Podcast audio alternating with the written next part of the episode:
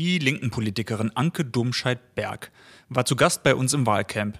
Wir sprachen vor Kameras über den Wahlkampf, aber auch über ihr Fachgebiet, die Digitalpolitik und ob der Wahlkampf sich für Frauen anders anfühlt.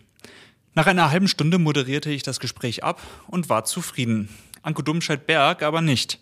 Sie hatte sich gezielt auf noch mehr Fragen zum Thema Wahlkampf und politische Kommunikation vorbereitet. Sie hatte noch Redebedarf.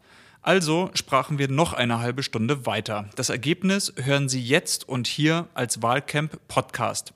Mein Name ist Konrad Göke, ich bin Chefredakteur des Magazins Politik und Kommunikation und wünsche viel Vergnügen bei dieser Folge des Wahlcamps. Willkommen im Wahlcamp von Politik und Kommunikation und Fischer Appelt. Ich finde halt so Sachen wie Resus Video, die hätten eigentlich unbedingt da noch reingehört in so ein Gespräch. Mhm. Das ist digitaler Wahlkampf, der alles komplett umkrempelt.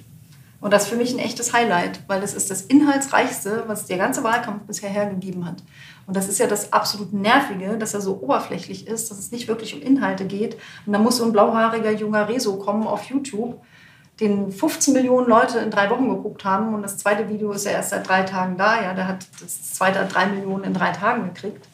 Also das wäre eigentlich ein ganz wichtiges Thema gewesen.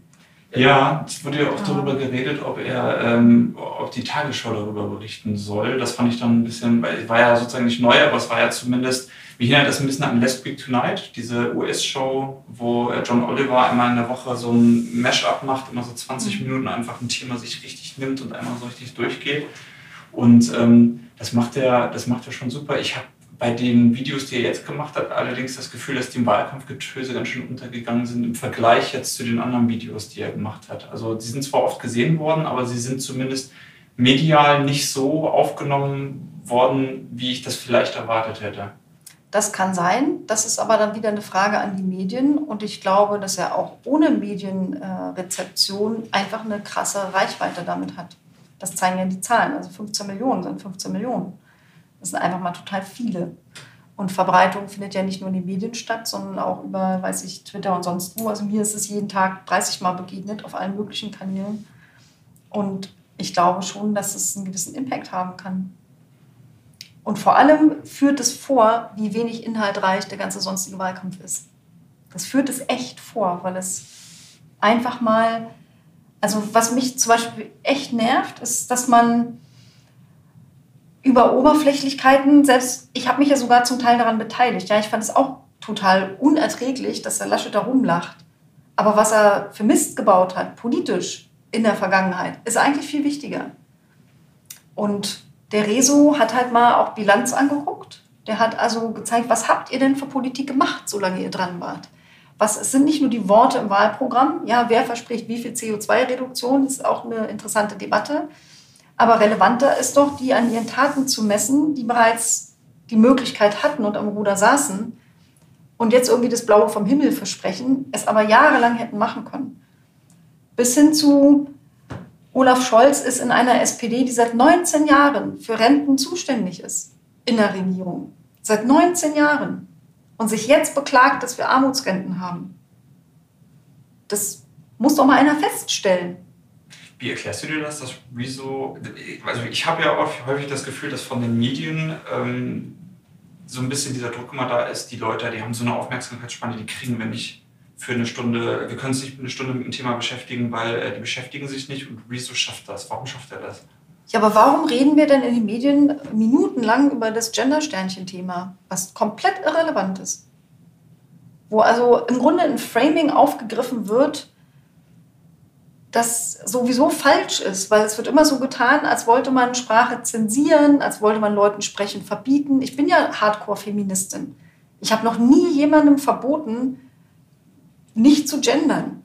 Wenn die das nicht wollen, sollen sie es halt nicht machen. Aber ich möchte die Freiheit haben, selber zu gendern.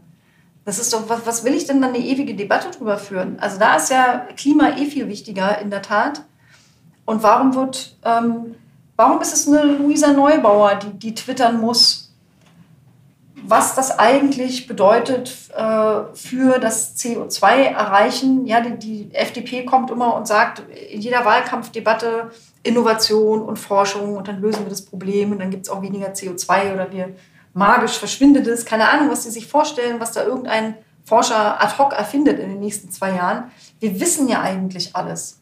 Und das heißt, wir könnten es umsetzen. Und das sieht man ja auch an den Wahlprogrammen. Aber es ist eine Luise Neubauer, die das twittert und irgendeine NGO, die das ausgerechnet hat, dass also das CO2-Budget, was die FDP davor hat, ungefähr um den Faktor 5 zu hoch ist. Findest du es dann scheinheilig, wenn Medien sich über einen inhaltsleeren Wahlkampf beschweren? Ja, aber sie beteiligen, sie, sie beteiligen sich daran. Also die sind doch die, die das rauskitzeln müssen. Das, was ein Durchschnittsmensch am Wahlkampf stattfindet, sind ja nicht die Worthülsen, die Politiker auf Bühnen absondern sondern das, was in Debatten stattfindet. Die Debatten werden ganz oft von zum Beispiel von, von Medien geführt. Es gibt ja nicht nur Trielle, es gibt ja tausend Millionen Interviews, Sommerinterviews und was noch alles. Also da wird ja zum Teil auch gefragt, aber wir haben ja täglich Wahlkampf. Es müsste jeden Tag stattfinden und die könnten sich theoretisch ja auch jeden Tag ein einziges Thema vornehmen. Die müssen ja gar nicht immer alles machen aber die könnten eine Abrechnung machen zum Thema Digitalisierung oder nur zu Breitbandausbau. Dann hat man mal ein dreieinhalb Minuten Stück und man weiß Bescheid. Man könnte ja im Prinzip, Rezo hat das ja gemacht, 35 Minuten lang, ganz viele Themen hintereinander von Ernährung, ja, das ganze Thema Lobbyismus und so weiter. Jedes dieser Themen, man muss ja nicht 30 Minuten Stücke draus machen, hätte man doch jeden Tag mal ein drei Minuten Stück machen können. Und dann die Leute einfach ganz anders in die Zange nehmen. Also ich glaube, das wird auch gewollt. Also das sieht man ja, dass ja trotzdem es ein so langes Stück ist und das zeigt, Leute investieren ja sogar Zeit, wenn es gut ist.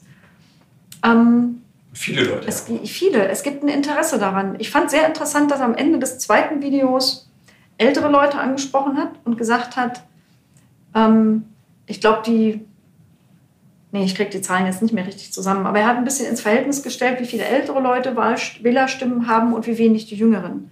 Und wie viel mehr Gewicht die sozusagen haben, über das Leben zu bestimmen, was die jüngeren Leute verändert, also deren Leben verändert für die nächsten zig Jahre. Und spricht dann zum ersten Mal im ganzen Video langsamer und in einer Sprache, die jeder versteht. Wenn er eigentlich dieses Video für die Älteren gemacht hat, hätte er die Sprache anders machen müssen. Also er hat eine ganz ausgesprochene Jugendsprache, ganz viel so englische Slangwörter oder so Youngsters Speak ne? Drin. in unterschiedlichen Interviews, dass er da Man die kann richtige, switchen. also genau, also er kann das offensichtlich, aber er spricht die Mischung aus extrem schneller Sprache, super schnell, so tak, tak, tak, immer ein kleines eingeblendetes Bild, eingeblendete Zahl, tak, tak, tak, Englisch, Slang, Wort. Diejenigen, die er in den letzten zwei Minuten angesprochen hat, haben die vorherigen 30 Minuten wahrscheinlich nicht nachverfolgen können. Das haben die Jüngeren verstanden. Also eigentlich müsste er das Gleiche nochmal in halber Geschwindigkeit und mit dem Deutsch machen, was er am Ende hatte. Dann kann er nochmal 10 Millionen erreichen und das sind dann die mit den mehr, mehr Stimmen als die Jüngeren. Also ich glaube, sein Potenzial ist eigentlich noch größer und das können aber auch die Medien machen. Die haben, nämlich das, du, dass die sich das die haben nämlich das Publikum. Ja, dass ich erwarte, dass die das angucken. Nee, also abgucken. Also das erwartest du das, dass das jetzt noch kommt oder glaubst du, die sind zum Teil so festgefahren in der Art der Berichterstattung, ähm, dass wir das nächste Spiel also ich genauso nicht, sehen wie ich das Ich bin da nicht völlig hoffnungslos. Also ich kann mir durchaus vorstellen, also ich bin ja sehr Optimistin, das ist vielleicht ist der Wunschvater des Gedankens. Haben wir schon zwei. Dass, dass die sich das angucken und denken, ja, eigentlich geile Idee. Hm, machen wir das jetzt nochmal für den durchschnittlichen ZDF-Gucker. 70 plus wahrscheinlich. Ich war ja noch bei der Bild am Sonntag, als das erste Video ja. rausgekommen ist und da wurde ja dann auch darüber gerätselt, warum ist das jetzt so äh, eingeschlagen.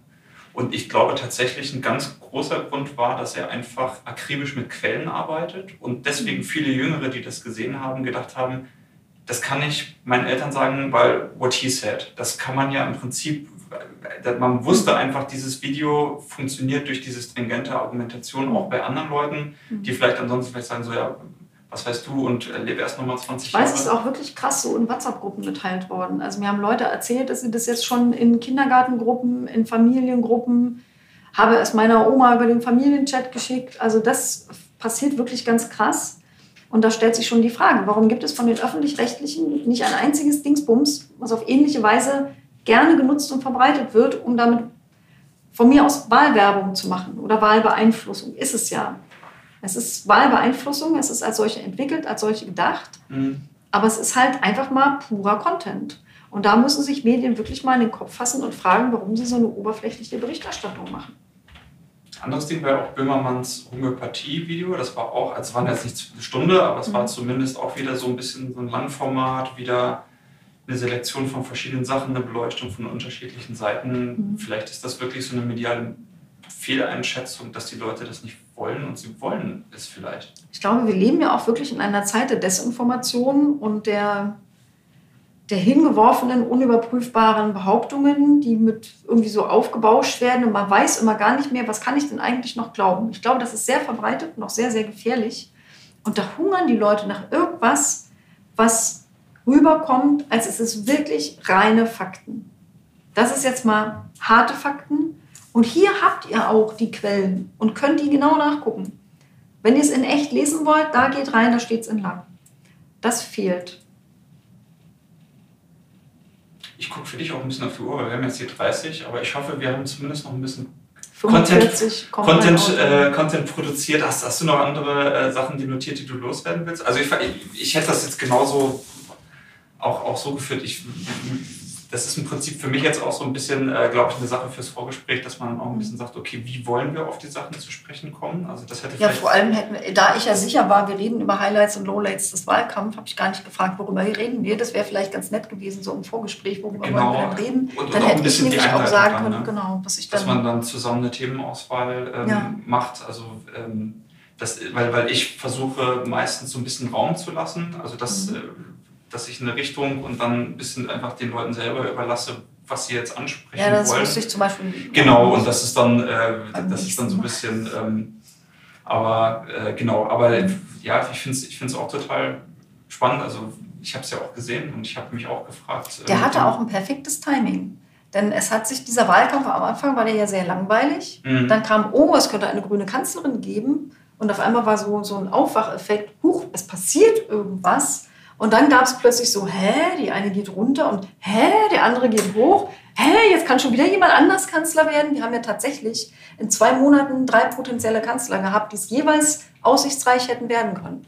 Also erst der Laschet, dann Baerbock und jetzt plötzlich der Scholz. Und du hast auf einmal das Gefühl, es passiert was und du hast das Gefühl, du kannst was beeinflussen. Und das ist der Moment, in dem Rezo kommt, ist der Moment, wo du am meisten das Gefühl hast, diesmal macht deine Stimme einen Unterschied. Mhm. Und wie oft hast du das? Ganz oft hast du das Gefühl, es ist total egal. Also ich bin super neugierig darauf, wie der Nichtwähleranteil dieses Mal ist, weil es ist in der Tat eine Richtungswahl. Also, und das macht es wahnsinnig spannend. Das macht es gerade richtig aufregend.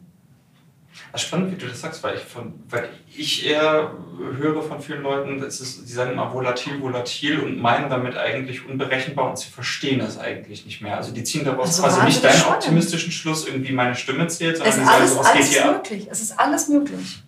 Wir könnten, also da ist ja auch die linke Hoffnung in mir drin, wir könnten endlich dieses Land wirklich umkrempeln.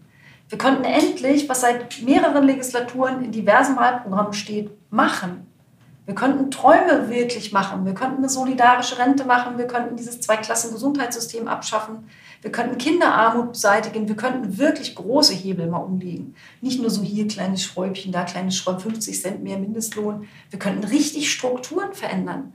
Diese Chance hat es lange, also eigentlich gar nicht gegeben. Und jetzt gibt es die wirklich.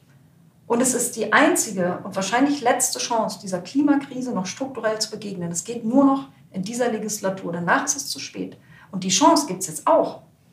Also ich finde es super faszinierend. Aber musste dafür erst die Ära Merkel enden? Ja, vielleicht. Also ich habe im Wahlkampf öfter kennen, ähm, ähm, mir sind Leute begegnet, die kamen, ich habe eigentlich immer CDU gewählt, aber nur wegen Merkel. Gerade ältere Damen. Also bei älteren Damen war das sehr, sehr gängig. Und die kamen dann, guckten mich völlig ratlos an und sagten, jetzt weiß ich nicht, wen ich wählen soll. Nach fünf Minuten Gespräch habe ich sie meistens davon überzeugen können, mich zu wählen. Aber tatsächlich gibt es da eine Orientierungslosigkeit und da war in einer Welt, die sich ja sehr stark verändert, immer unübersichtlicher und komplexer wird, was glaube ich für ältere Menschen ein größeres Problem ist im Durchschnitt. Und ich habe da meine ganz eigene, völlig unbelegte Theorie dafür. Ich glaube, wir haben eine ähm, individuelle Veränderungskapazität von, sagen wir mal, 100 und die verbraucht sich im Laufe eines Lebens einfach auf. Ja? Im Laufe eines Lebens verändert sich ja die Welt und dann hat man, je älter man wird, umso mehr von der individuellen Veränderungskapazität schon abgearbeitet und irgendwann ist halt keine übrig. Also keine Ahnung, ob es das wirklich gibt, aber ich finde, das passt total gut und erklärt, warum junge Menschen viel eher für Veränderungen auch zu haben sind als ältere Menschen.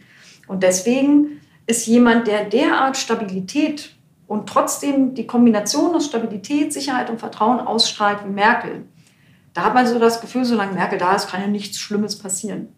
Und das, was einem erzählt wird, von was alles trotzdem gerade Schlimmes passiert, von Klima und so, das blendet man gerne aus. Der Mensch hat Angst vor Angst. Der will die gar nicht haben. Und Merkel so gerät, nee, brauchst du nicht haben, alles gut, solange ich da bin. Hm. Und jetzt ist sie weg. Da kommt so ein Laschet. Der macht einem doch Angst. Der ist so, wen, wer, wer, wer will denn den haben? Also man fremdschämt sich. Gestern hat er am Bundestag geredet und hat die ganze Zeit gedacht, hoffentlich wird er nicht unser Kanzler. Und der gibt diesen älteren Leuten gibt er kein Vertrauen. Der weiß nicht, was er tut, der hat keine Strategie, der erzählt heute so, morgen so. Der hat auch gar nicht richtig Ahnung und Perspektive hat er auch nicht. Der ist, der ist so ein random Dude. Der ist so ein Restekanzlerkandidat weil gar kein anderer da war irgendwie, weil die Alternative März war. März war noch schlimmer. Der ist irgendwie passiert. Aber glaubst du nicht, dass sich der Wandel vielleicht auch angekündigt hat durch die Fridays for Future? Weil das ist ja, Ja, zum Beispiel sicher. eine riesige Bewegung, die wirklich Ja, ja. Unseren, unsere ganze politische Agenda völlig auf den Kopf gestellt hat. Und da kommen die und sagen uns, Jugendliche sollen erst ab 18 wählen. Hatte eine sehr interessante Debatte in einer Schule, in einem Gymnasium mit Erstwählern. Da war auch die AfD leider eingeladen. Und ähm, wir wurden dann gefragt, welche Altersgrenze wollen wir wählen. Die Linke will ab 14 auf allen Wahlebenen. Und der von der AfD hat gesagt, also die sollen sich doch mal selber, die waren zwischen 16 und 18, waren nicht alles Erstwähler, die sollen sich doch mal selber fragen, ob sie der Meinung sind, sie seien schon reif genug zu wählen. Und er persönlich glaubt, die meisten sind noch nicht mal mit 18 so weit. Wenn es nach ihm ginge, wäre auch 21 genug. Die haben ihn natürlich angeguckt wie so ein Auto und haben gedacht, hä?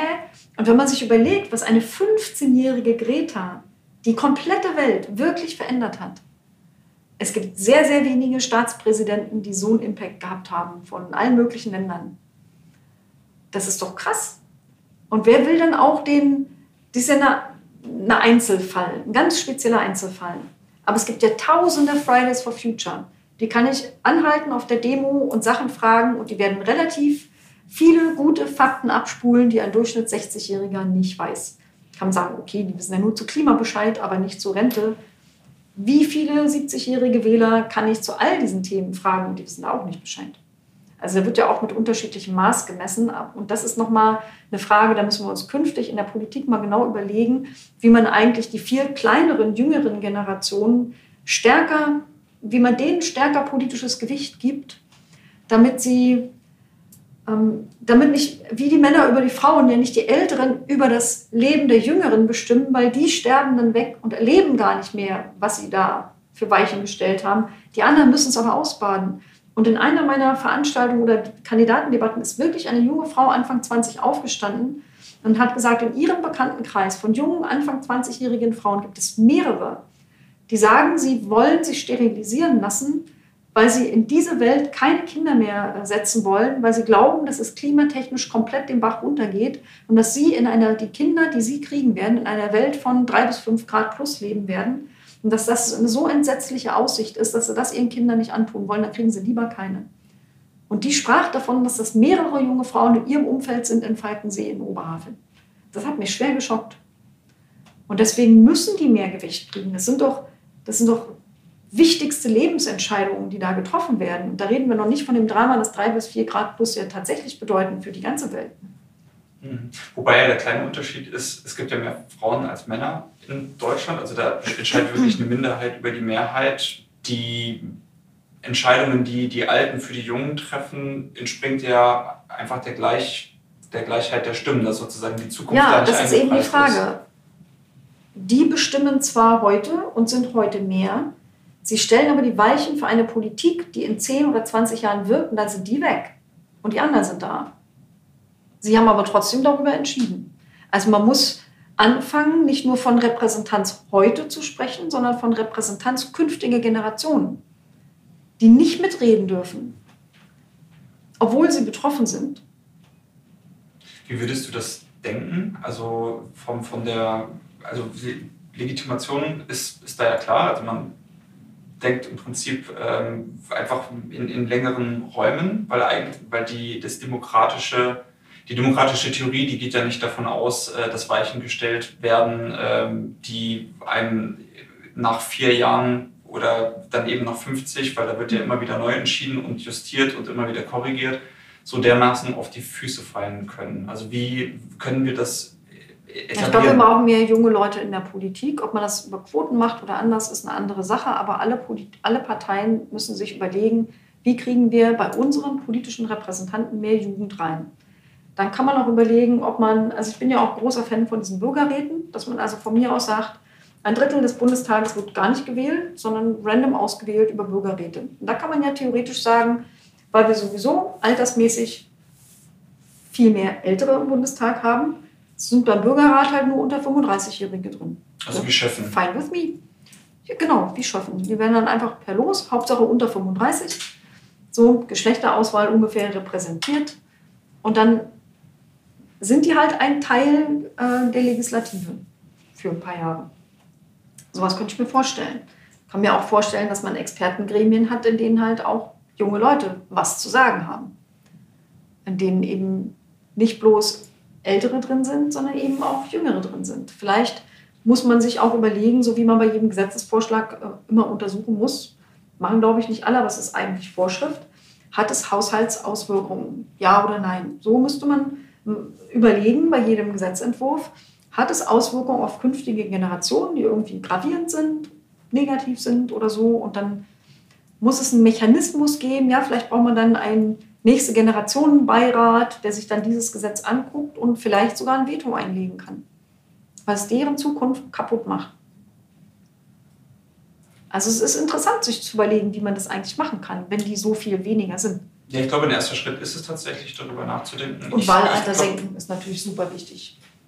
Es wird ja auch darüber nachgedacht, ähm, die Linke ist ja auch eine, eine, eine Partei, wo tatsächlich die allergrößte Zahl der Neubeitritte der letzten Jahre, das sind ja alles ganz junge Leute, die ja, ja auch das Gesicht der Partei ähm, total verändern. Wie nimmst du das wahr? Also wie, wie bringen die sich ein? Also ich nehme das genau so wahr. Man sieht das ja auch an unserer Parteispitze. Die ist ja jetzt auch irgendwie jünger und weiblicher geworden. Und ich sehe auch bei den Aktiven, dass es da, also es gibt zwei demografisch überrepräsentierte äh, Anteile in, also in meinem unmittelbaren Umfeld. Das sind einmal wirklich ziemlich alte und dann sehr, sehr junge. Also dazwischen ist eher wenig repräsentiert. Also mein Alter ist gar nicht so, so häufig da, sondern ich habe entweder super junge, so, also super jung, sagen wir mal auch so bis Anfang 30, sind nicht ganz so super, super jung, aber halt die so, also ich glaube weit über 60 Prozent unserer Neueintritte sind junge Leute.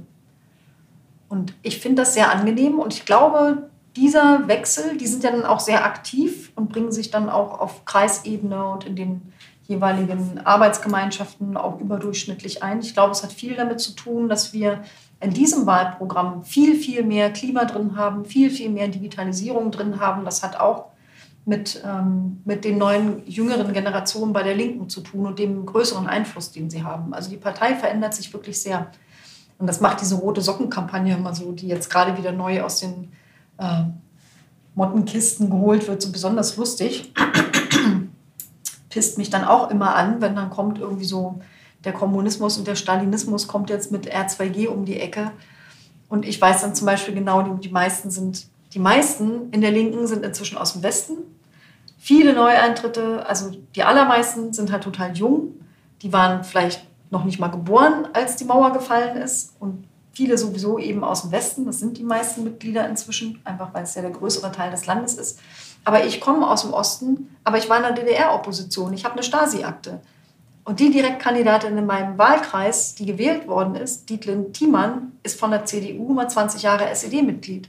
Und ich werde von deren Kollegen im Bundestag angemeckert, als ich sei die Stasi-Tante und Mauermörder-Partei-Angehörige.